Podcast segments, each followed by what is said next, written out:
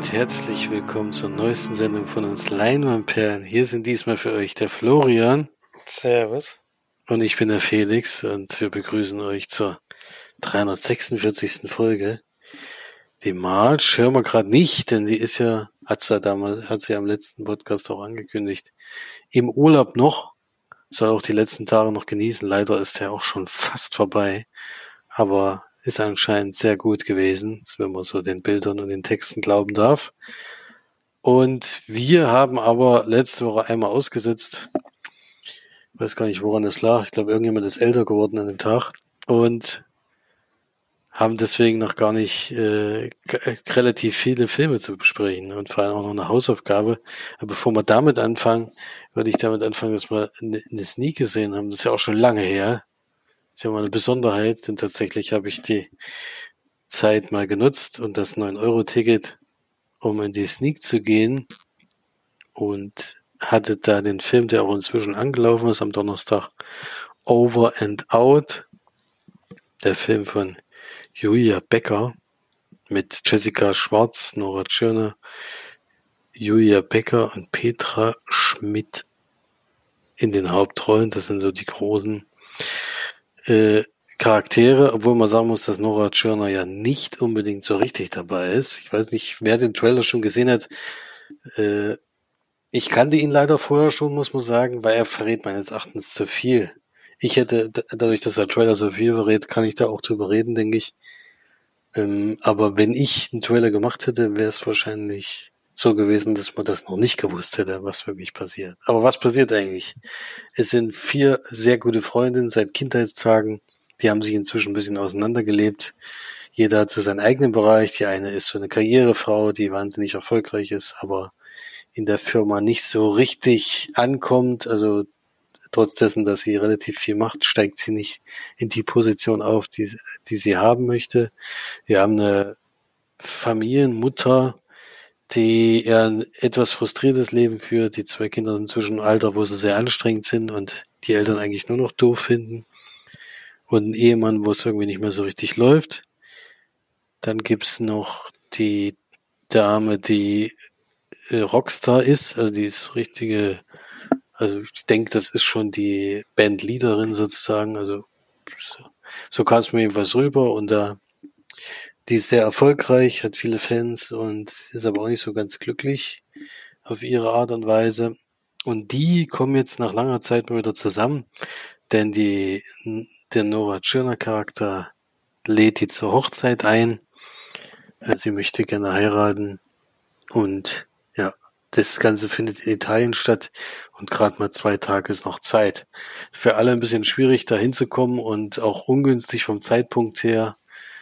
Deswegen äh, gibt's da viele, regen sich viel auf und ja, ärgern sich so eigentlich drüber, weil sie dann auch noch auf dem Flughafen landen, von dem sie 250 Kilometer mit dem Auto fahren müssen, bis sie dann da sind in Italien, wo die Feier stattfindet. Ja. Und als sie dann ankommen, ähm, wollen sie natürlich die Dame endlich treffen. Und dann stellt sich aber raus, das ist nicht ihre Hochzeit, sondern es ist ihre Beerdigung. Ja. Und dann gibt's einen Roadtrip mit den drei Damen, nehmen diese vierte Dame auch mit, denn die bittet die Freundin um einen Gefallen. Der Leichnam soll von der Mutter, äh, will die Mutter wieder zurückführen in ihr altes Dorf, wo sie eben aufgewachsen ist. Und das möchte sie auf keinen Fall. Sie hat sich da nie wohl gefühlt und wollte eigentlich da an dem Strand ja begraben werden nicht, aber ist eigentlich eine Wasserbestattung ähm, und möchte da gerne dann liegen oder eben da, da eben beerdigt sein, sag ich mal. Ja, und dann geht's für die drei Damen los. Und die sind inzwischen so weit auseinander, dass es relativ schwierig ist, dass die trotz der engen, sehr engen Freundschaft damals, wo sie sich gesagt haben, wir bleiben auf jeden Fall immer, immer Freunde, merkt man halt ziemlich schnell, dass sie sich sehr weit auseinander gelebt haben und alle völlig verschiedene Leben führen und dadurch äh, auch alle ihre eigenen Probleme mitbringen, die die anderen nicht so richtig verstehen können. Ja, das ist der Film. Ich will jetzt nicht alles verraten. Es ist allerdings, wie gesagt, schon relativ viel verraten. Denn das war's dann eigentlich auch schon. Es gibt dann natürlich mehrere Sachen, die nicht so ganz richtig laufen, so wie man sich das vorstellt vielleicht. Und dann gibt es ein paar lustige Momente, ein paar traurige Momente. Es gibt natürlich irgendwann die großen ja, Wiedervereinigung und den großen Krach, so was alles üblich in diesem Film ist. Deswegen fand ich so ein bisschen schade, denn von der Ausgangssituation fand ich es mal interessant, sozusagen diese Überraschung da, dass es eben nicht das ist, äh, wo halt am Anfang schon alle meckern und sagen, ah, ich will da eigentlich gar nicht hin und jetzt muss ich aus den alten Freundschaften nochmal dahin reisen, was weiß ich alles. Und dann ist es eben nicht das, was sie sich vorgestellt haben, sondern eher ein riesengroßer Schreck. Ähm, das äh, fand ich mal eine gute Ausgangssituation, aber was dann kommt, ist dann eben das, was man kennt. Also ein Roadtrip, den man, den man schon hundertmal gesehen hat. Mit Frauen, die ja so alle ihre eigenen Probleme haben, aber am Ende dann sich trotzdem irgendwie wieder zusammenfinden können, kann man sich ja vorstellen. Äh, ohne das Ende jetzt großartig zu spoilern, ist etwas zu, sag ich mal, Zuckerwatte vielleicht. Das ist ein bisschen, ein bisschen schwierig. Ansonsten für die Szene Lady oder wie die ganzen Vor Vorstellungen da heißen, die einen Tag vorher laufen, die Vorpremiere. Dafür ist er, denke ich, ganz gut geeignet. Für die Sneak war er nicht so gut geeignet. Es war eher so ein Auf und Ab, hat im Durchschnitt 5,7 von 10 und ich habe auf jeden Fall vier Punkte gegeben und bei der Wertung würde ich auch bleiben. Es ist sympathisch an manchen Stellen. Ähm, ist auch, wie gesagt, der Anfang hat mir ganz gut gefallen, aber was dann eben draus wird, mh, hm, ist manchmal ein bisschen, also ist halt das Übliche, was man so kennt. Deswegen leider nichts Besonderes. Aber endlich mal wieder den Sneak gesehen und dann gleich mal äh, am Anfang kam gleich Warner Brothers, da habe ich schon gedacht, was bringt die denn jetzt raus gerade? Ist mir erstmal gar nichts eingefallen, dann war es aber dann ab dem zweiten Bildschirm eigentlich oder am zweiten Text schon zu sehen, das ist ein deutscher Film. Ging natürlich schon wieder Murmeln durchs Publikum und auch nee und was weiß ich alles. Ich hatte auch Angst vor ein paar anderen Filmen, die auch aus Deutschland kommen, die demnächst kommen. Ähm, dann bin ich doch glücklicher, dass es dann der jetzt gewesen ist. Ja, so viel zu Sneak. Läuft, wie gesagt, seit Donnerstag, denke ich mal, deutschlandweit. Bin gespannt, ob der gut ankommt. Ja. Hast du eigentlich auch, hast, hast du eigentlich auch sowas? Ich meine, ich hatte jetzt gerade das wieder so ein Zusammentreffen mit meinen Jugendfreunden, sag ich mal.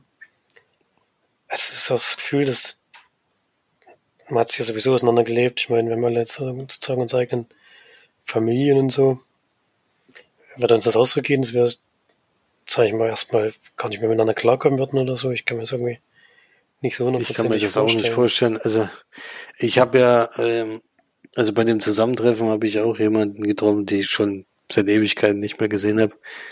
Und ich glaube, da am Anfang, also wenn man sich jetzt so ganz lange, aber so kam es mir in dem Film jetzt gar nicht vor, dass die, dass die, also die treffen sich schon immer mal, aber dass man sich so komplett auseinanderlebt, kann ich mir irgendwie nicht so richtig vorstellen. Also ich habe äh, so die besten Freunde, die ich damals hatte, die, die, ähm, da ist jetzt auch nur noch einer übrig geblieben, sozusagen, der da jetzt äh, seit der Zeit eben immer dabei geblieben ist und mit dem verstehe ich mich ja immer und so ähnlich ist ja familienintern bei uns auch. Unsere Cousins und Cousinen treffen wir jetzt auch nicht regelmäßig, sondern eher selten, aber wenn wir sie treffen, ist es eher so wie, fast schon wie Geschwister treffen, also man versteht sich oder beste Freunde treffen. Man versteht sich einfach sofort wieder. Das ist schon erstaunlich und ich weiß nicht, ähm, wenn man da so komplett unterschiedliche Wege geht, ähm, das so Extreme habe ich auch gar nicht. Also ich habe jetzt keinen im Freundeskreis, der jetzt Rocksänger geworden ist. nee, das meine ich auch nicht, aber. Aber äh, das, ich glaube, die Extreme wollten es da so ein bisschen aufzeigen. Aber also ich habe immer das Gefühl, wenn ich Leute wieder treffe, mit denen ich früher eng befreundet war, dann geht das auch ziemlich schnell. Dann ist am Anfang ein bisschen komisch, weil man sich halt ewig nicht gesehen hat, aber dann ärgert man sich eher, dass man so lange den Kontakt äh, hat liegen lassen, anstatt dass man da weiter dran geblieben ist. Und so ähnlich ist ja bei dir auch. Ich meine, wenn du, du hast ja dein, deine alte Gang, kann man sagen, oder den alten Freundeskreis, ihr trefft euch ja auch schon also nur noch gelegentlich, aber wenn ihr euch trefft, dann ist es ja so wie vor 20 Jahren. naja, das würde ich nicht, würde ich nicht unbedingt so sagen. Es ist schon anders. Ich meine, da ist jetzt jeder gesettelt und so und hat jeder so seine eigenen Probleme, sag ich mal. Wir treten jetzt über andere Sachen, als wir es früher gemacht hätten. Eindeutig. Ich meine, ist ja auch ganz logisch, jeder hat jetzt Familie und jeder hat Kinder inzwischen.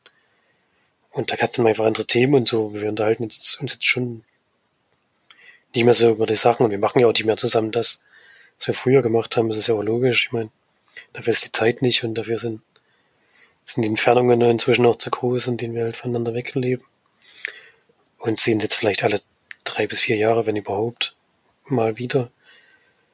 Das ist einfach ein großer Abstand inzwischen entstanden und der ist auch emotional entstanden irgendwann. Ich meine, früher war man halt immer jeden Tag aufeinander und hat irgendwelchen Scheiß gemacht und hat auch viel gesoffen und so. Es war, es war, halt in der, es war halt in der Zeit so. Das ist jetzt klar anders, aber ich meine, deswegen ist es ja nicht schlechter oder so.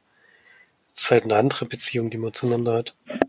Das ist halt auch die Entfernung, denke ich. Also die drei, die du triffst, die sind ja in unmittelbarer Nähe eigentlich geblieben. Aber ja, die treffen sich trotzdem nicht. Das die treffen sich trotzdem. Das ist das Komische. Also da. Die haben es jetzt halt, die haben sich auch alle drei jetzt wieder gesehen, weil ich es halt eingeladen hatte. Und ansonsten machen die auch nicht mehr viel zusammen. Das lebt sich halt auseinander mit der Zeit und das ist ja auch nichts Schlechtes oder so, aber hat halt alles so seinen, seinen Zeitpunkt, zu dem es passt und dann passt es halt nicht mehr so, oder?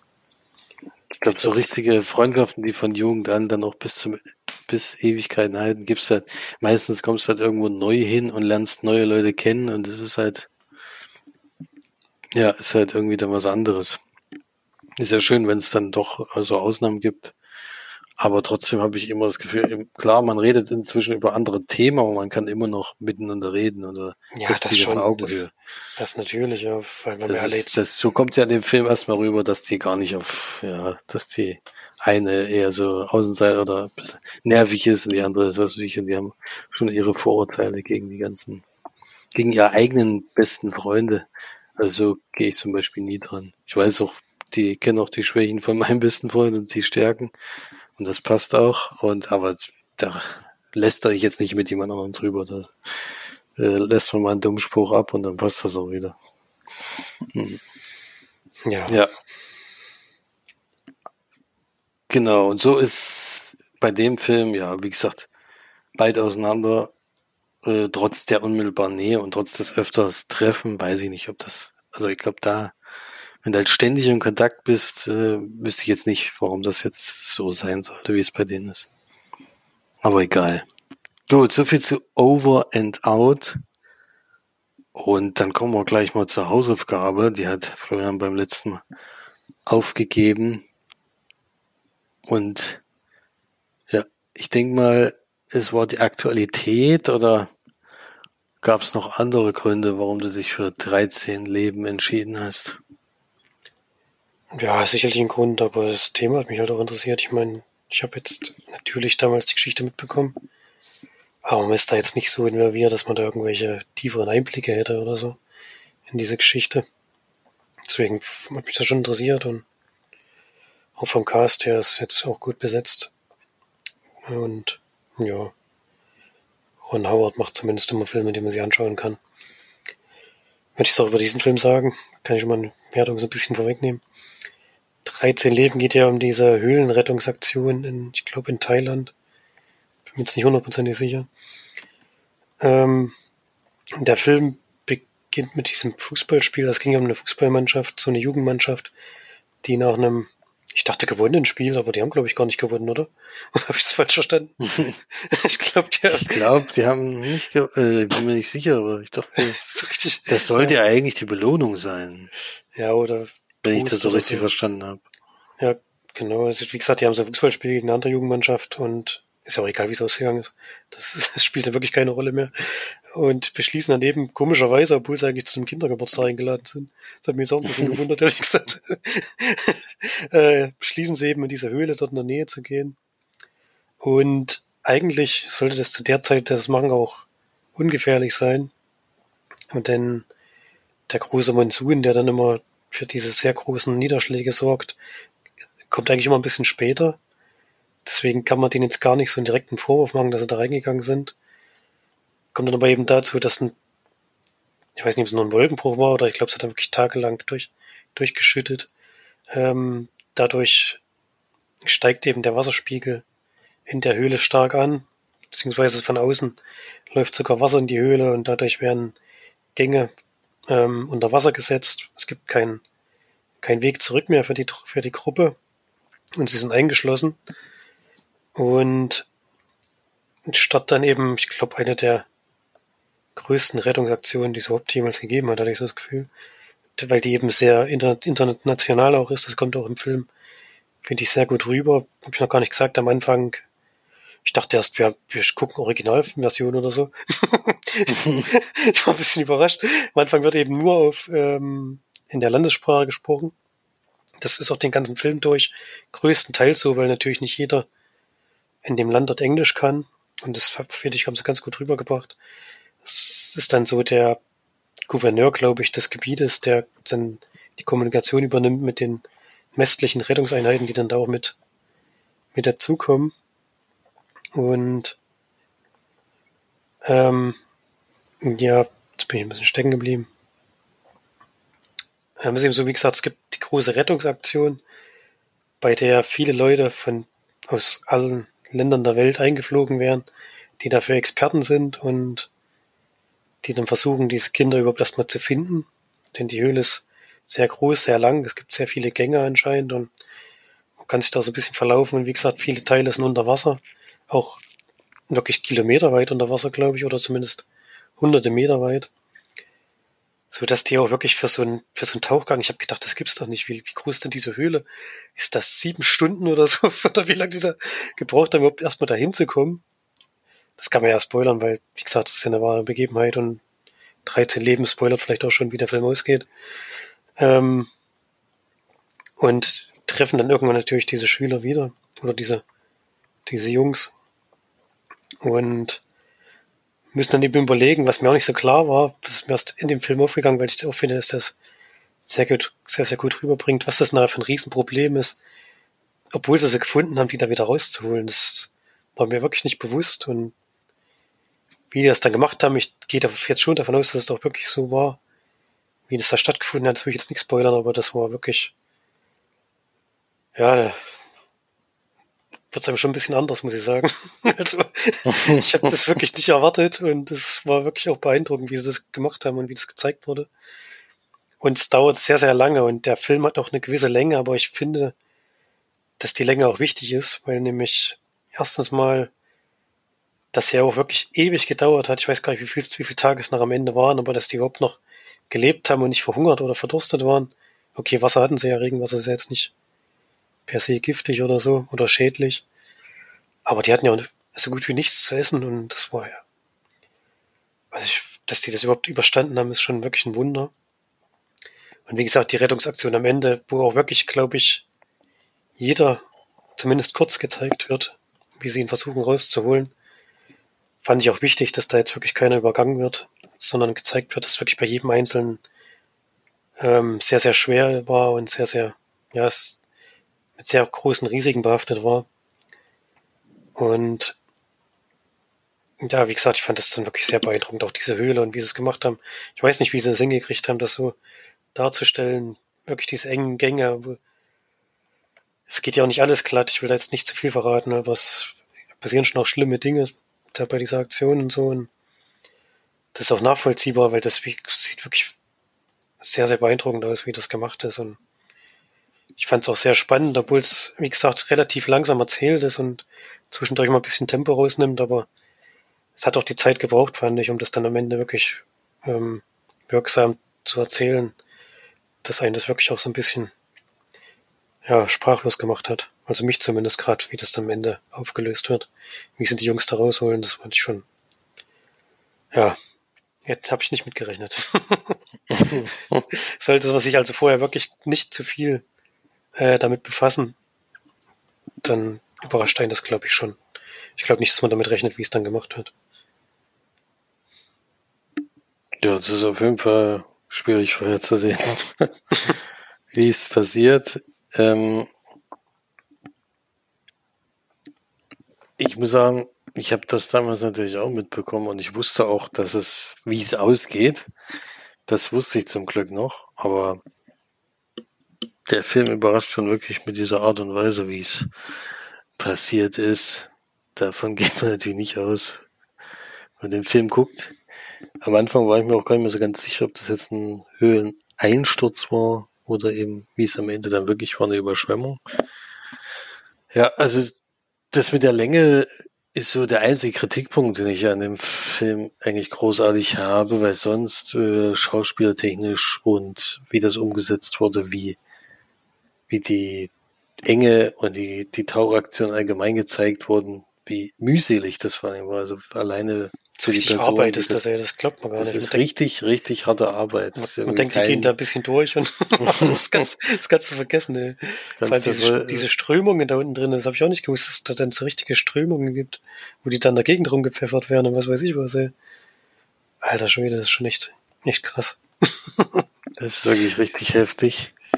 Also da bin ich auch äh, überrascht worden, auch von der Drehart überhaupt, weil, wie gesagt, das so darzustellen, ist schon eine Kunst. Ähm, aber die Länge des Films habe ich schon sehr gespielt. Ich fand, der, bis es dann so richtig losgeht, so richtig spannend wird, dauert schon sehr, sehr lange. Also da fand ich es ein bisschen zäh, auch wenn du gesagt langsam erzählt, aber ich fand, da gab es dann viele Sachen, die äh, unnötig ein bisschen in die Länge gezogen haben.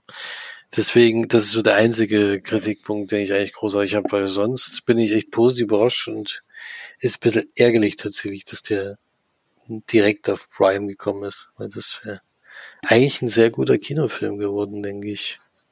Aber gut, so ist das eben heutzutage mit den Streaming-Geschichten, da braucht man die Exklusivität und dann passt das auch. Aber hier hat man auf jeden Fall mal so einen exklusiven Film, der wirklich ähm, absolut überzeugen kann. Das ist schon lange nicht mehr gewesen, denke ich.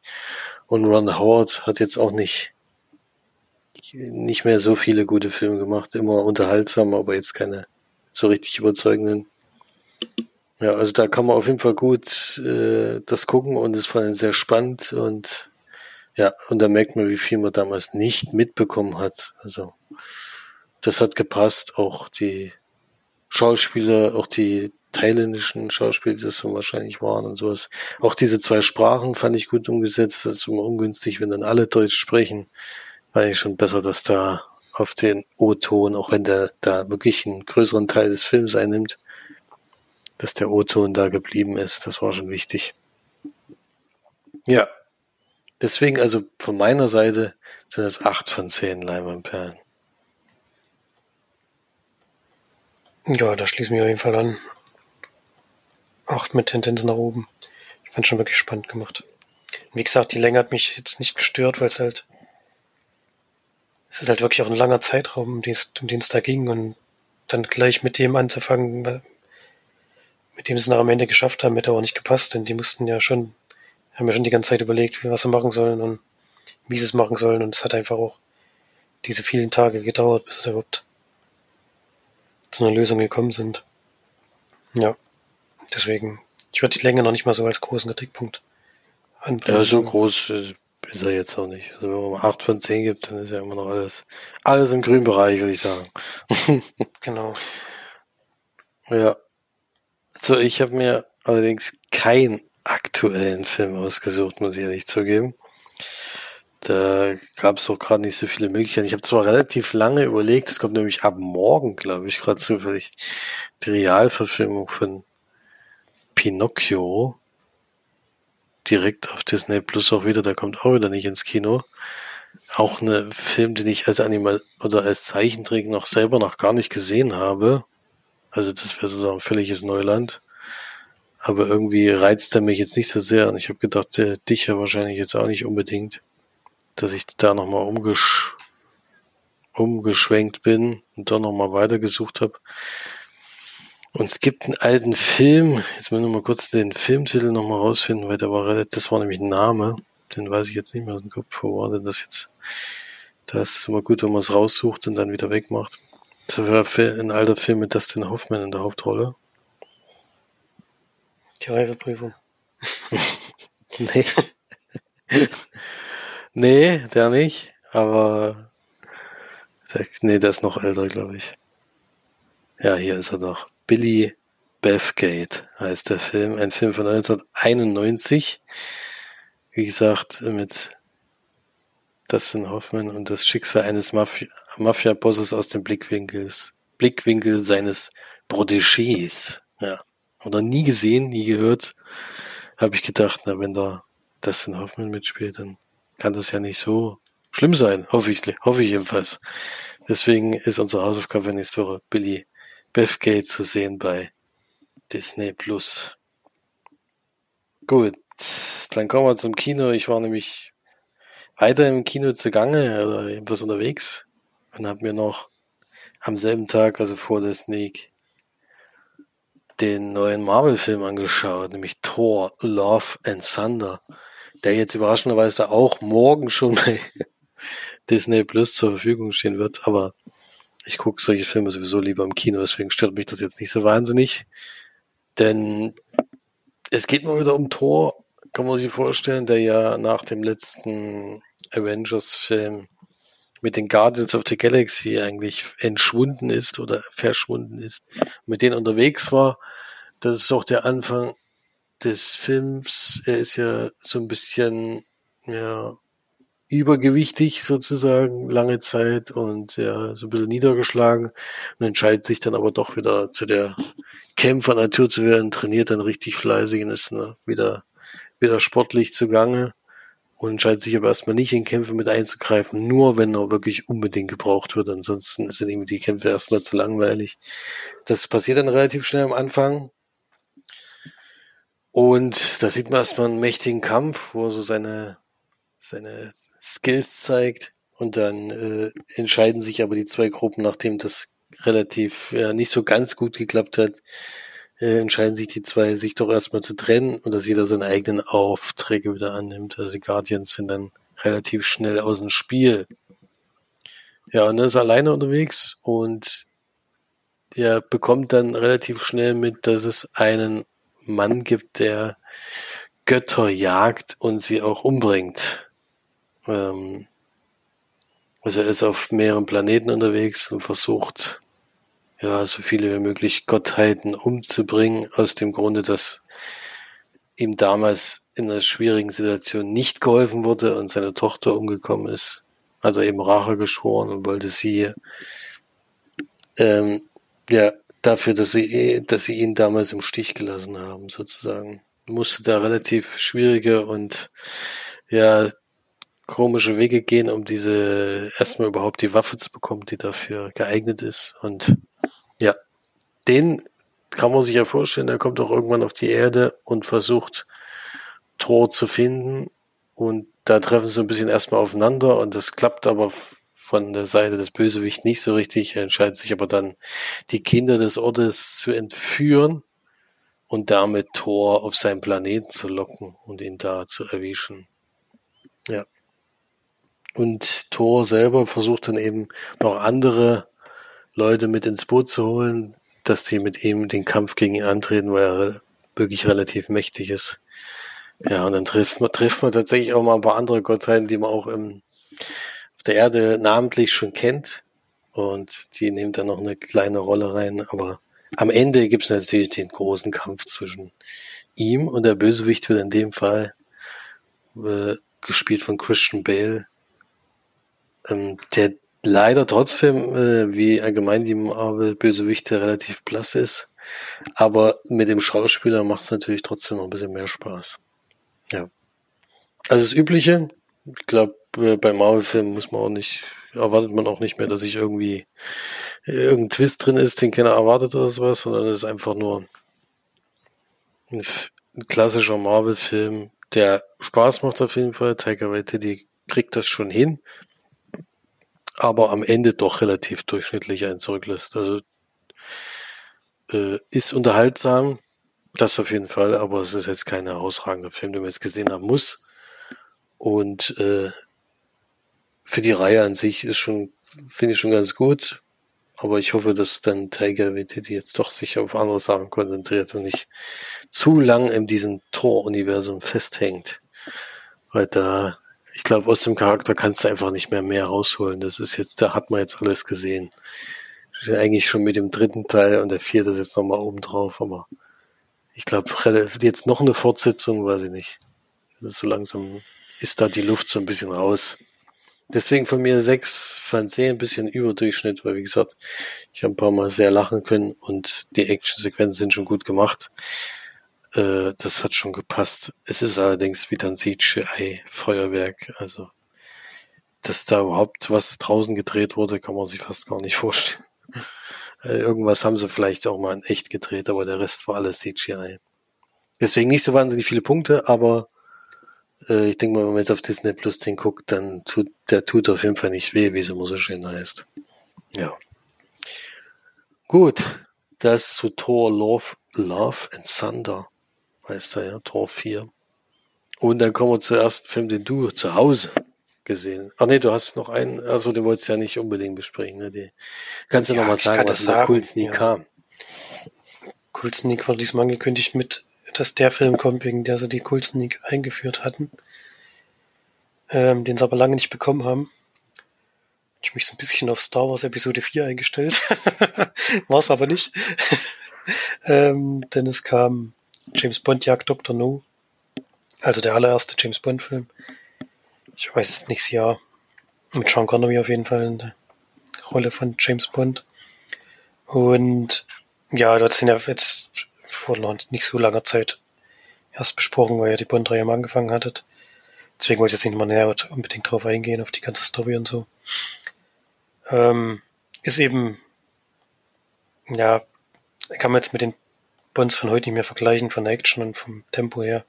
Ist deutlich langsamer. Es gibt zwei oder Verfolgungsjagden, aber die sehen natürlich jetzt aus heutiger Sicht nicht mehr so richtig toll aus und sind noch nicht mehr so richtig spannend. Aber es ist schon ein okayer Film. Damals war es ein guter bis sehr guter Film. Jetzt ist jetzt halt, keine Ahnung, 70 oder 80 Jahre alt. Ich weiß es nicht. Das ist bestimmt 50er Jahre, oder? Nehme ich mal an. Mhm glaube, oder Anfang 60er. Das ist, ja, oder 60 Jahre, egal. Das merkt man dann eben so im Film auch an. Das ist auch gar nicht schlimm. In der Zeit, in der der gemacht wurde, war der einfach sehr, sehr gut und sehr, sehr wegweisend für alles, was danach gekommen ist. Und deswegen hat er auch seine Berechtigung in der Kult-Sneak und ist auch ein Kultfilm. Da würde ich gar nichts dran rütteln. Ist jetzt eben heute nicht mehr so spannend. Das ist halt das Interessante, als ich Casablanca gesehen habe in der Kult-Sneak. Der hat mich eben wirklich doch viel, viel stärker beeindruckt, obwohl er ein ganz anderes Genre ist und vielleicht auch ein Genre, was mir gar nicht so liegt.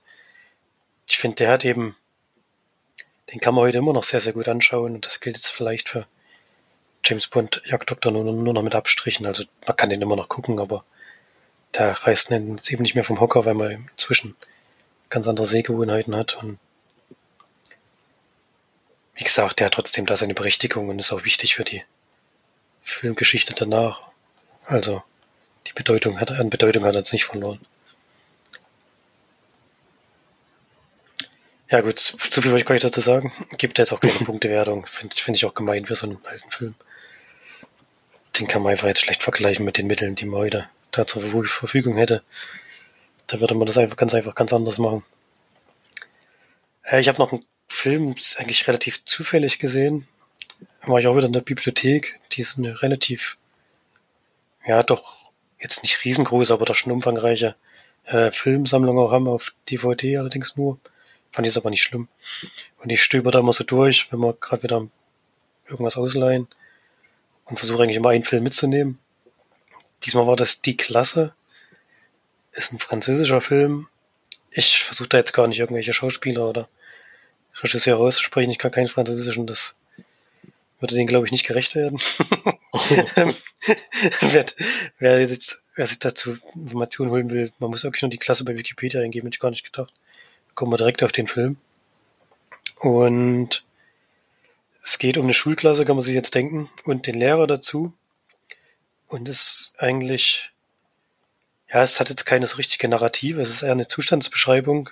Es ist eben so eine Problemklasse, kann man sich ja denken, in so einem armen Viertel wahrscheinlich von Paris wo ihr eben sozial dann eher die, die Schwächeren oder die, ich soll jetzt gar nicht abwertend klingen, die einfach aus einem schwierigen Umfeld kommen, die auch immer so ein bisschen aufmüpfig sind, ein bisschen gewaltbereit teilweise sogar. Und da natürlich in so einer Klasse dann für Unruhe sorgen. Und da haben wir den Lehrer, der versucht mit ein bisschen anderen Mitteln, also der unterrichtet, glaube ich, französische Literatur und ich glaube noch ein anderes Fach, aber in dem Film geht es vor allem um die Literatur und versucht da so ein bisschen über andere Wege an die, an die Schüler ranzukommen, was teilweise funktioniert, teilweise auch nicht funktioniert, wie das wahrscheinlich immer in so einer größeren Klasse ist, dass man eben mit manchen ein bisschen connecten kann, mit anderen gar nicht oder andere haben auch gar kein Interesse daran, irgendwie im Unterricht richtig teilzunehmen oder da irgendwie ihren Horizont zu erweitern oder so. Und diese ganzen Probleme gibt es eben in dieser Klasse auch und wie gesagt, hat jetzt keine stringente Story oder so, sondern zeigt einfach nur den Alltag, ich glaube, von ziemlich genau einem Schuljahr, denke ich. Kam mir zumindest so rüber. Und ob es da jetzt irgendeine Weiterentwicklung gibt oder ob sozusagen er machen kann, was er will, es bleibt eigentlich immer gleich und er kann da gar nicht so viel, ja, so viel verändern. Genau. Ähm, der Film geht, glaube ich, relativ kurz, es steht hier gar keine, gar keine Länge. Äh, hat auf jeden Fall die passende Länge, fand ich dafür. Mir hat, klang jetzt vielleicht ein bisschen dröge, wie ich das erzählt habe, aber mir hat der Film wirklich sehr gut gefallen. Ähm, liegt vor allem auch an dem Lehrer, der da wirklich schon viel reinsteckt von sich und da aber auch Fehler macht. Der hat auch wirklich, ja, an manchen Stellen trifft er einfach falsche Entscheidungen, wo er dann auch Teile der Klasse gegen sich aufbringt und äh, die Zustände ja wieder ein bisschen verschlimmert, als, als er es eigentlich wollte. Aber halt immer so, man merkt schon, dass er die Motivation hat, da irgendwie was zu verändern oder zu verbessern. Und dann natürlich immer wieder so gegen eine Wand rennt. Was natürlich auch ein bisschen deprimierend dann sein muss. Aber wie gesagt, durch die ganze Atmosphäre auch in dieser Klasse, das habe ich dann in den Extras gesehen, sind eben alles Laien, also bis auf den Lehrer, glaube ich, alles Laiendarsteller, die eben haben Schüler gecastet, äh, bei denen sie den Eindruck hatten, sie können das am besten rüberbringen, die vielleicht auch so ein bisschen teilweise sich selbst gespielt haben. Und dadurch fand ich, hat es ein sehr, ja, es kommt einem eben echt vor, sag ich mal. Also, es kam mir nicht so gespielt vor und ähm, die ganzen Probleme, die er da hat und die, die auch die ganze Klasse natürlich hat, die fand ich auch sehr nachvollziehbar und also ich kenne das Umfeld jetzt nicht, deswegen ist natürlich schwierig, das jetzt auch zu bewerten, aber zumindest hatte ich den Eindruck, dass das schon da nah rankommt. Ich hatte jetzt zum Glück nicht so eine Klasse. ähm, ja, aber wie gesagt, zum Problemviertel in Frankreich, da gibt es jetzt schon einige Filme, die das ein bisschen behandelt haben. Kann man sich schon vorstellen, dass das so abgeht und da auch wirklich man da ein bisschen aufpassen muss. Äh, jetzt nicht, dass man da lebend rauskommt oder so, aber schon so, dass man da, dass da viel passieren kann, mit dem man jetzt eigentlich so nicht rechnen würde. Und dass man da eben wieder, immer wieder auf Widerstände stößt, mit dem man auch nicht so rechnen würde. Und dass eben da wirklich, das kommt auch im Film gut rüber, dass da in diesem Lehrerkollektiv eben sehr viele gibt, die einfach aufgegeben haben und die da jetzt so noch so ihren Trott nach, ja, eben ihr Ding machen, um ihr Gehalt zu bekommen, aber eigentlich sozusagen die Motivation komplett verloren haben. Das kann man irgendwo auch nachvollziehen. Das muss ich ganz ehrlich schon auch zugeben, bei dem, was man da so sieht, dass man da mal wieder gegen Windfühlen anrennt und keine, keine Änderungen da herbeiführen kann. Gefühl zumindest. Oder nur in ganz, ganz minimalen Schritten. Ähm, kann man schon auch irgendwo nachvollziehen, dass man dann irgendwann sagt, ja, deckt mich doch am Arsch. Jetzt mache ich hier halt. Jetzt äh, gehe ich irgendwie den Stoff durch, egal ob er zuhört oder nicht. Ist mir eigentlich egal. Ja, das gibt's dann natürlich auch. Und wie gesagt, der Film, der, ich finde, der zeigt das eben doch ziemlich gut und hat mir wirklich gut gefallen. Und ich gebe dem auch 8 von 10 Leinwandperlen. Ich habe da wirklich danach auch noch ein bisschen drüber nachgedacht. Und ja, ist halt, ich glaube nicht, dass man den jetzt leicht bekommt. Ich habe das wirklich nur zufällig da entdeckt. Aber falls der immer über den Weg rennt, kann man den wirklich gut anschauen, fand ich. Sollte man eigentlich mal machen. Ich schaue mal, ob der irgendwo verfügbar ist. Mal gucken, wie ich es auf die Schnelle finde. Aber du kannst immer schon mal weiter moderieren. Kann das ja nachreichen. Ja, kommen wir gleich zum nächsten Kinofilm, da auch der letzte für die Woche. Ähm, tatsächlich lief jetzt hier in dem Ort, in dem ich wohne, noch ein Film, den ich die ganze Zeit im Auge hatte, aber irgendwie noch nie so richtig den Anreiz, gehe ich da jetzt rein oder gehe ich nicht rein. Ähm, ich habe es dann jetzt doch gemacht, wo er dann hier direkt vor Ort lief. Äh, ist ja nur ein paar Meter neben der Wohnung sozusagen. Da geht man dann schon gerne hin, wenn's, wenn man einen Film kommt, äh, der einen ein bisschen interessiert. In dem Fall war es Der Gesang der Flusskrebse. Ein Film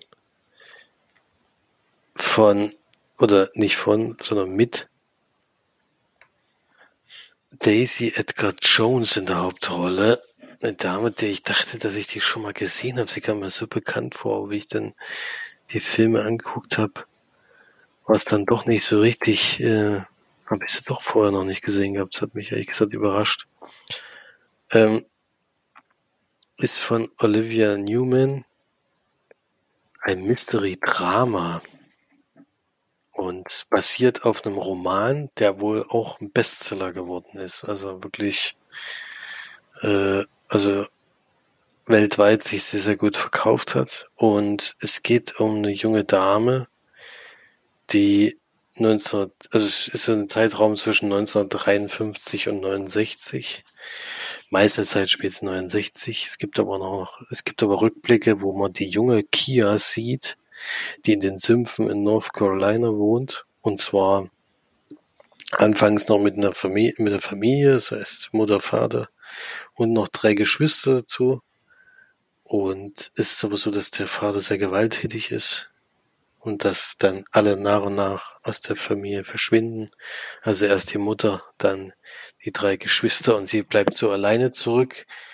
Und dadurch, dass sie jetzt so ein bisschen allein gelassen ist und äh, nur noch eine Tochter da ist, ist er immer noch wahnsinnig streng und leider auch immer noch äh, gewalttätig, aber wird ein bisschen, nähert sich so ein bisschen an entscheidet sich aber ab einem Punkt doch auch zu gehen. Und tatsächlich ist dann die junge Dame im relativ frühen Alter, ich hätte jetzt mal gesagt, mit zehn oder sowas, ist sie schon allein. Und eigentlich funktioniert das natürlich nicht in USA, dass du komplett allein bist in dem Alter, sondern kommst eben zu irgendwelchen Pflegefamilien oder sowas. Allerdings lebt sie so zurückgezogen, dass es die Leute gar nicht mitkriegen, dass der Vater weg ist. Äh, sie hat vorher die Einkäufe für die, für ihn schon gemacht und ihn auch in allen Sachen unterstützt. Und es fällt sozusagen erstmal gar nicht auf, dass sie alleine ist. Gibt aber eine, eine Familie, die ein, den Laden dort führt, wo sie einkaufen geht. Die kriegen es dann irgendwann mit und unterstützen sie da trotzdem weiter, wollen dann auch, dass er in die Schule geht. Das klappt aber nicht so richtig, weil sie sehr schnell gehänselt wird, weil sie eben nicht ganz sauber, äh, nicht ganz sauber klingt jetzt so, als wäre es irgendwie verrückt, sondern nicht reinlich ist und sowas. Und ja, so wächst sie dann so ein bisschen, wächst sie dann so ein bisschen in den Sümpfen auf, macht ihr eigenes Ding und ja, dann sieht man sie dann im Erwachsenen, also erwachsen nicht unbedingt, so mit 17, 18 vielleicht. Und da gibt's dann auch die erste erste Treffen mit, mit einem Jungen im gleichen Alter, der sich für sie interessiert und sie sehr viel weiterbringt. Also sie kann zum Beispiel nicht lesen und schreiben, das bringt er ihr dann bei. Und ja, das wird immer alles in Rückblicken erzählt. Gibt dann auch da wieder Probleme. Es gibt auch noch andere Männergeschichten, die da ins Spiel kommen. Aber im Endeffekt geht es darum, dass am Anfang ein ein Junge ums Leben oder ein Mann ums Leben kommt, mit dem so länger eine Beziehung hatte. Und es wird davon ausgegangen, dass sie danach geholfen hat. Und der ganze Ort äh, hat eigentlich, also ist Vorurteile ohne Ende gegen diese Dame, weil sie eben so zurückgezogen gelebt und keiner kennt sie, keiner weiß, was sie da überhaupt macht und was da alles passiert ist. Deswegen geht eigentlich der ganze Ort davon aus, dass sie da Einfluss genommen hat. Und sie muss eben jetzt beweisen, dass es nicht so ist. Und auch der Anwalt, den sie da hat, kennt sie nicht wirklich. Und er bittet halt sie darum, dass er doch ein bisschen mehr erzählen soll, damit er auch weiß, wie er sie verteidigen kann. Und da kommt das eben mit diesen Rückblicken dann nach und nach. Also Mystery-Drama weiß ich jetzt nicht. Also Mystery äh, Drama ist es auf jeden Fall, weil es ja schon eine, dann auch vor Gericht geht und für sie auch um die Todesstrafe sozusagen oder auf jeden Fall um lebenslänglich. Ähm, das schon, aber Mystery ist eigentlich nicht so wahnsinnig viel. Es ist so, dass es eher eine Liebesgeschichte ist, als das, was ich jetzt erwartet habe. Du hast gedacht, es ist vielleicht so Thriller-mäßig oder sie muss so aufklären, wie, warum sie das nicht gewesen sein kann. Und solche Sachen.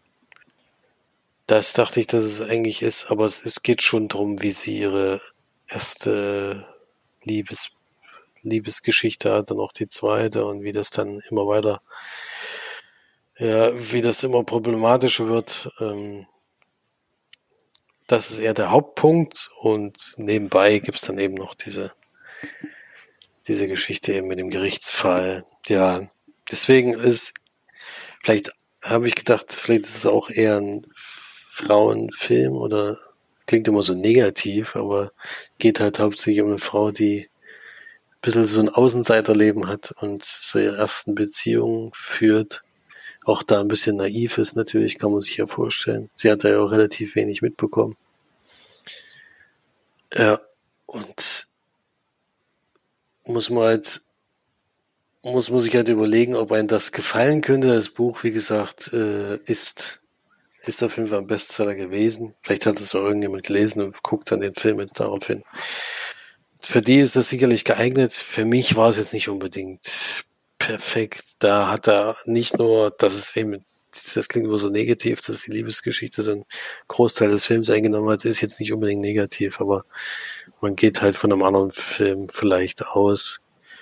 Und man muss sagen, dass es über zwei Stunden geht, deswegen auch ein bisschen zu lang ist und dass das Ende mir gar nicht, also so gar nicht gefallen hat.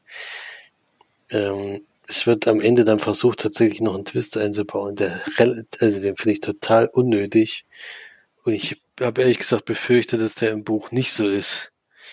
Das habe ich dann auch nachgeforscht, aber es ist tatsächlich das gleiche Ende. Also sie haben sich da, also wenn ich die Handlung von dem die Handlungszusammenfassung von dem Buch lese, ist der Film wirklich sehr nah an das Buch gehalten. Also da kann man, glaube ich, mit der Buchverfilmung zufrieden sein. Für mich war es nicht unbedingt was, aber fand es jetzt auch nicht schlimm, dass ich den gesehen habe. Deswegen gebe ich da vier von zehn Leinwandperlen. Kann ich dir jetzt leider nicht unbedingt empfehlen. Schade, ja. ich habe den Trailer der Jock gesehen. Ich dachte, es wäre mal dann ein schöner Krimi oder so. Aber nee, gar nicht. Ja, Krimi ist ja, ein, ja, ein Viertel des Films oder ein Drittel des Films ist vielleicht Krimi und zwei Drittel des Films ist die Rückblicke von der Dame, wie ihre Lebensgeschichte so verläuft. Ja. Genau, der Gesang der Flusskrebse, gerade aktuell auch noch weiterhin im Kino zu sehen. So, dann kommen wir zum nächsten Film. Was hast du denn noch zu Hause geguckt? Das wollte ich noch nachtragen, wo es. Ach so, stimmt. Äh, die Klasse Gibt's gibt. den irgendwo? Es gibt ihn für 7,99 oder 99. Bei, bei Zu kaufen? Bei Rakuten TV. Hab ich nicht. aber kann man sich wahrscheinlich einfach als App oder so runterladen, wenn man den Film gerne sehen möchte, aber ich würde ihn jetzt auch nicht für 8 Euro kaufen, Alter. Das äh, kann jetzt, wird jetzt, äh, so weit gehen meine Empfehlung dann doch nicht. Vielleicht gibt's mal irgendwo zu leihen für 3 Euro oder so. Das kann man schon eher machen. Ja, einen Film habe ich noch geschaut zu Hause. Ist allerdings schon ein bisschen her. Ich hoffe, ich kriege jetzt die Handlung noch zusammen. Auch ein älterer Film, 1988. Mississippi Burning. Den gibt's, glaube ich, bei Prime. Ich hoffe, ja doch, bin mir nicht relativ sicher. Äh, ist auch prominent besetzt. Gene Hackman in der Hauptrolle, William Defoe, noch relativ jung. Francis McDormand, ist dabei und wie ich jetzt gelesen habe, Tobin Bell. Jigsaw ist auch unterwegs. Aber das, das ist schon mal gut. Das habe ich jetzt wirklich nur gelesen, habe ich es nicht erkannt. Der war ganz anders Alter als dann in der Sauerreihe. Und ähm, es geht um einen, wohl nach wahren Ereignissen, habe ich jetzt hier gelesen, um einen Mord, eine Mordermittlung im Süden der USA. Ähm, Anfang des Films sehen wir, wie zwei Bürgerrechtler und ein ähm, Afroamerikaner eigentlich nur im Auto unterwegs sind. Die sind immer bei so, sagen wir so Widerstandsbewegungen gegen die Sklaverei und die, die, den Rassismus im Süden und werden von der Polizei angehalten und dann wüst beschimpft und auch direkt erschossen. Also alle drei. Dreifachmord.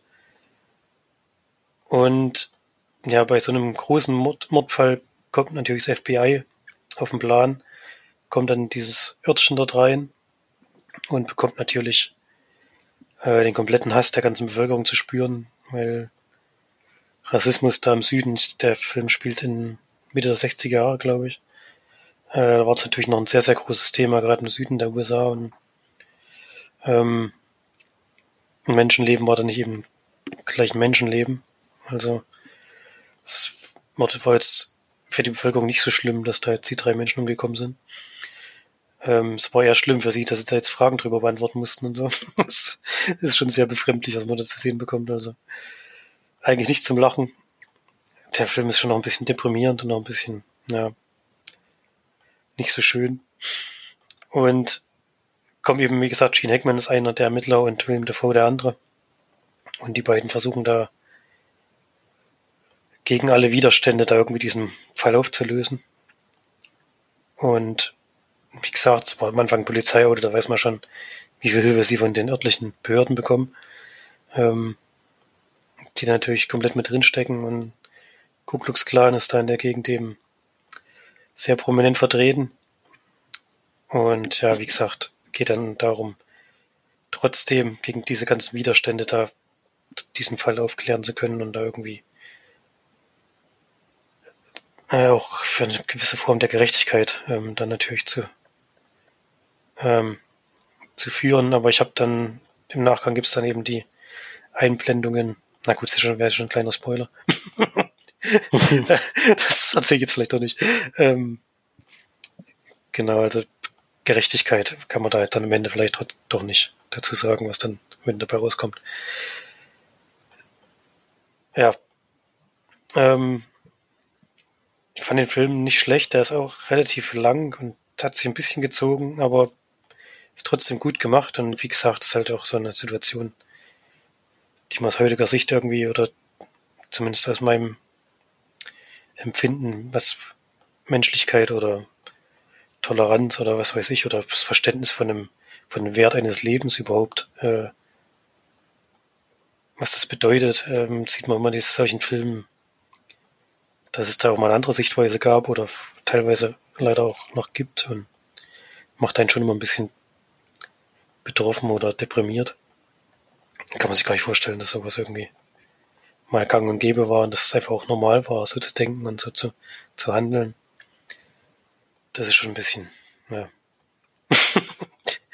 Weiß man gar nicht, was man dazu sagen soll.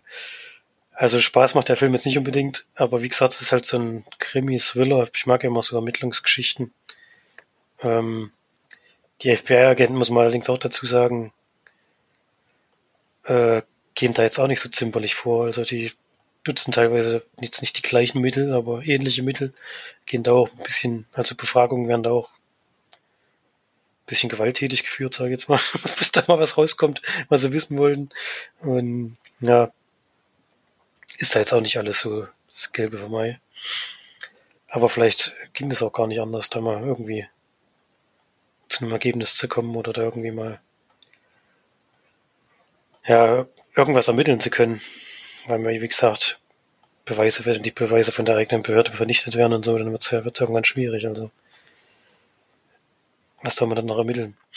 Ja, wie gesagt, jetzt kein gute Laune-Film, aber ich fand es jetzt gut, dass ich ihn mal gesehen habe und war auch damals für viele Oscars nominiert, also hat schon auch seine Wirkung gehabt, glaube ich. Und kann man sich schon an, also kann man sich anschauen, wenn man, wenn man das Thema erträgt oder das sehen möchte, wie das damals so vonstatten ging. Ja.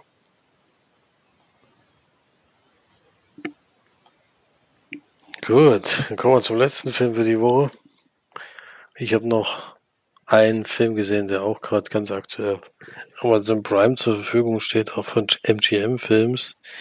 Lustigerweise ähnlich wie 13 Leben. Ah, die haben das ja gekauft, also die kommen jetzt alle dahin. Die kommen jetzt alle dahin, ja. Nur dass sie halt so relativ zeitgleich jetzt da kamen. Sollte eigentlich auch ein Kinofilm sein, ist aber nicht geworden. Sondern auch wieder direkt bei Brimey. Und ist ein Fantasy-Drama von Julius Avery. Der Film heißt es Samaritan. Mit Sylvester Stallone in der Hauptrolle. Ist ja immer ein Qualitätsmerkmal auf jeden Fall. Und ist tatsächlich ein Superheldenfilm, tatsächlich wieder. Hm, aber äh, auf einer bisschen anderen Art und Weise. Denn es ist so, dass es zwei, nur zwei Menschen auf dem Planeten gibt, die tatsächlich übernatürliche Fähigkeiten haben, zwei Brüder. Und es gibt am Anfang Anschlag, wo die Eltern von den beiden leider äh, ums Leben kommen und die zwei Brüder gehen damit sehr unterschiedlich um. Ähm, der eine nennt sich Nemesis und greift die Menschen an und will sich natürlich rächen. Und der andere ist der Samaritan, der versucht den Menschen zu helfen und seinen Bruder aufhalten möchte. So geht die Geschichte los. Beide kommen da eigentlich ums Leben. So gilt es. Man kann sich ja schon vorstellen, es stimmt nicht so ganz. Ähm, es ist bis heute noch bekannt, die Geschichte, und auch noch relativ, ja, es gibt relativ viele Fans von Samaritan immer noch. Und das ist unter anderem auch ein kleiner Junge, der heißt Sam. Der sucht jetzt nicht unbedingt nach ihm, aber der will alles über ihn in Erfahrung bringen. Und in seiner Nachbarschaft wohnt es der Joe, der Sylvester Stallone Charakter, ähm, der sich seit Jahren halt zurückgezogen lebt, weil er eben natürlich nicht erkannt werden möchte. Er will nicht bei zu jedem jetzt zur Hilfe gerufen werden, was sicher ist, sondern er will einfach ein ganz normales Leben führen. Ist auch inzwischen im höheren Alter. Da funktioniert auch nicht mal alles so gut wie vorher. Und ja, das kriegt der junge Mann aber irgendwann mit, dass da irgendwie was nicht stimmt. Er eilt ihm auch einmal zur Hilfe und kämpft gegen fünf größere, also Erwachsene und kriegt das relativ einfach hin und da kommt ihm, kommt er so langsam ins Grübeln und dann mit der Zeit denkt er tatsächlich, das muss doch Samaritan sein. In der Zwischenzeit gibt es einen Bösewichten, der nicht der neue Nemesis wird, aber der sich die Waffe von Nemesis stiehlt. Das ist so ein großer Hammer, der eine gewaltige Kraft hat, also wirklich ähm, auch übernatürliche Kraft hat und mit der versucht er dann mit der Maske von Nemesis Unruhe zu stiften und äh, ja die Leute gegen das System aufzubringen. Und da kann man sich ja vorstellen, dass es irgendwann dazu kommt, dass Joe eingreifen muss. Ja.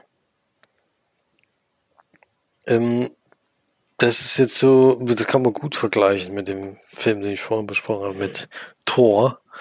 Denn tatsächlich ist es hier so, dass er eben nicht so wahnsinnig unterhaltsam ist. Ähm, das, was die Marvel-Filme immer haben, ist ja trotzdem noch so eine Grundkomik und so, ein, ja, so eine Action-Phasen, die einfach schön anzusehen sind. Hier kann man das nicht behaupten. Denn tatsächlich ist die Action, also es gibt ein paar Szenen, die ganz gut gelungen sind, aber die meisten sind eher, äh, eher mittelmäßig ähm, auch der Sylvester Stallone Charakter kann einfach nicht so richtig überzeugen. Ähm, Wenn es dann mal zum Einsatz kommt, dann, also ich glaube, die erste Szene, wo er so richtig ähm, gezeigt wird, was so seine Fähigkeiten sind, die ist wirklich gut gemacht. Aber spätestens beim Endkampf ist es eher ermüdend äh, anzugucken. Also tatsächlich eine viel zu lange Sequenz, die überhaupt keine Spannung erzeugen kann. Das war ah, ist mir sehr aufgefallen, weil ich da den anderen Film eben gerade gerade erst gesehen habe, woran es da so ein bisschen hapert. Der fällt auch in den Kritiken sehr durch, muss ich sagen, äh, wie ich aber erst im Nachhinein dann gelesen habe. Äh, es gibt aber auch ein paar positive Punkte. Äh, mit 99 Minuten ist er relativ kurz für einen Superheldenfilm, vor allen Dingen, wenn's, wenn man den so als Origin-Geschichte sehen will äh, ist er auf jeden Fall sehr kurz gehalten. Und das Positive, was eben auch noch war, ist eben, dass der Sam-Charakter nicht so richtig auf einer Seite am Anfangs ist, sondern tatsächlich auch sich mit der gegnerischen Seite anfreundet, weil er aus Geldgründen eigentlich für den Bösewicht arbeitet, zu dem Zeitpunkt aber noch gar nicht weiß, was der vorhat und was der halt für ein Mensch ist. So ist er halt in beiden Lagern so ein bisschen, äh, hat auch so seine Probleme, kann man sich ja vorstellen. Äh, ist nicht so dieser Junge, der eben nur niedlich und äh, lustig sein soll, sondern der tatsächlich auch ja kritische Momente hat. Deswegen, das war ganz gut, aber ansonsten ist es ganz, ganz klassischer, also wirklich klassischer Superheldenfilm, der dann eben nicht sonderlich überzeugen kann. Leider. Ähm, ja, hat man, wie gesagt, also wenn man sich das, wenn man schon die Geschichte anhört, mehr ist es dann auch nicht. Es ist tatsächlich diese zwei Brüder, die damals das hatten und jetzt kommt einer, der den Bruder imitiert und der eine lebt noch. Ja. Gut. Ich will jetzt nicht zu viel verraten. Es gibt noch einen Twist, der ohne, auch wieder relativ unnötig war, aber auch relativ offensichtlich war. Deswegen war es nicht ganz so schwierig. Aber muss man nicht gesehen haben. Wie gesagt, gibt's jetzt bei Prime. Ist jetzt zur Verfügung. Ich mag halt Sylvester Stallone. Ger äh, Gucke ich mir immer mal gerne an. Deswegen habe ich mir den reingezogen, aber es ist äh, nur ein vier von zehn Film. Mehr ist es da nicht geworden. Ja, gut, so viel zu Samaritan. Hast du eigentlich vier Filme heute vier von zehn gegeben oder drei? Nee, zwei. Die Flusskrebs. Ach so, du meinst jetzt Ding, ich Sneak hab auf. Sneak habe ich vier von zehn, vier von zehn. Ist da vielleicht sogar ein bisschen zu hoch, wenn ich das gerade mal überlege. Aber ja, kann schon sein, dass das alles alles, wenn das zwei von fünf bei Letterbox sind, sind das ja bei mir immer vier von zehn. mhm. Ja, ja, das passt. Ja, ja habe ich tatsächlich, äh, waren alle nicht so schlecht, aber auch nicht durchschnittlich leider. Deswegen, äh, ja, das, das passt schon. Gut, zum Abschluss wollen wir noch ein Gewinnspiel auflösen, was jetzt viel länger, also die Auflösung hat jetzt viel länger gedauert als als wir uns das gewünscht hatten. Die sollte, also die ist ja schon jetzt äh, über eine Woche ausgelaufen, da ich das mal letzte Woche nicht aufgenommen haben. Hat das nicht funktioniert. Äh, wir haben bei Folge 344, da war unter anderem das Piano Thema und da haben wir eine DVD zu verlosen und haben gefragt, weil eben dieses Klavier dort am Strand, die am Anfang des Films steht, und das ja schon öfters mal vorgekommen ist, dass man äh, Klaviere an besonderen Orten schon mal gesehen hat, war die Frage, wo habt ihr denn, wo, was war denn euer ungewöhnlichster Ort mit, mit einem Klavier, ähm, den ihr bis jetzt gesehen habt, ja. Und da kamen 17 Kommentare. Sind da welche mehrfach? Nee. Alle einzeln? Was haben wir denn da eigentlich? In einem McDonalds, das ist auch nicht schlecht auf einer Bergalm im Hühnerstall meines Nachbarn. Okay. Und am Strand einer thailändischen Insel, siehst du mal, auch am Strand. Ähm, auf einem Herren-WC in einer Bar in New York. Hm. Interessant. Ja, also es gibt schon lustige Orte auf jeden Fall. Und damit haben wir 17 Leute, die daran teilnehmen. Jetzt hätte ich dich beinahe gefragt, du hast ja bestimmt keinen. Natürlich nicht. Keine Möglichkeit, das auszulosen. Normalerweise hat es ja March gemacht. Deswegen. So, da haben wir einen Zufallsgenerator rausgesucht. Bei 17 Kommentaren. Gucken wir mal, wer da jetzt der oder die glückliche, glückliche Gewinner, Gewinnerin ist. Ähm, drücke ich wieder dreimal drauf, gucken und dann sehen wir gleich mal, welche Zahl es ist. Zufall erhalten. Oh, sogar noch mit Ton, ja. Tatsächlich, die Nummer 16, das ist ja relativ einfach rauszufinden, ne? Die Vanessa. Die Vanessa hat es geschafft. Am Strand. Wie im Film. Vielleicht hat sie den Film schon vorher gesehen, hat sie am Strand, genau. Ja, nee, äh, dann herzlichen Glückwunsch auf jeden Fall. Du bekommst eine E-Mail dazu, darfst deine Adresse nennen, falls das nicht klappt. Müssen wir nochmal auslosen, aber ich denke mal, das da kommt bestimmt eine schnelle Antwort. Das Piano ist ja, dann geht das Piano auf jeden Fall bald auf die Reise und äh, ich hoffe, du hast viel Spaß mit dem Film. Damit verabschieden wir uns für diese Woche. Bin gespannt. Nächste Woche sollte es eigentlich normalerweise klappen, dass wir zu dritt aufnehmen. Bin gespannt, ob es hinhaut. Ähm, bis dahin wünsche ich euch viele gute Filme. Heute konnten wir tatsächlich auch mal wieder was empfehlen, sogar zwei Empfehlungen eigentlich rausgegeben. Mit äh, die Klasse, auch wenn der schwer zu sehen ist. Und 13 Leben, der ja sehr einfach zu sehen ist, wenn man Prime hat. Ähm, da konnte man doch Empfehlungen machen. Das ist doch schön. Und ansonsten guckt weiter fleißig Filme. Geht ins Kino, wenn es geht. Wenn, wenn jetzt kommt, jetzt läuft da wieder ein bisschen was an, was mich sogar wieder interessieren würde. Aber ob das hier kommt, bezweifle ich. Und dann hören wir uns nächste Woche wieder. Bis dahin, eine schöne Zeit. Tschüss. Tschüss.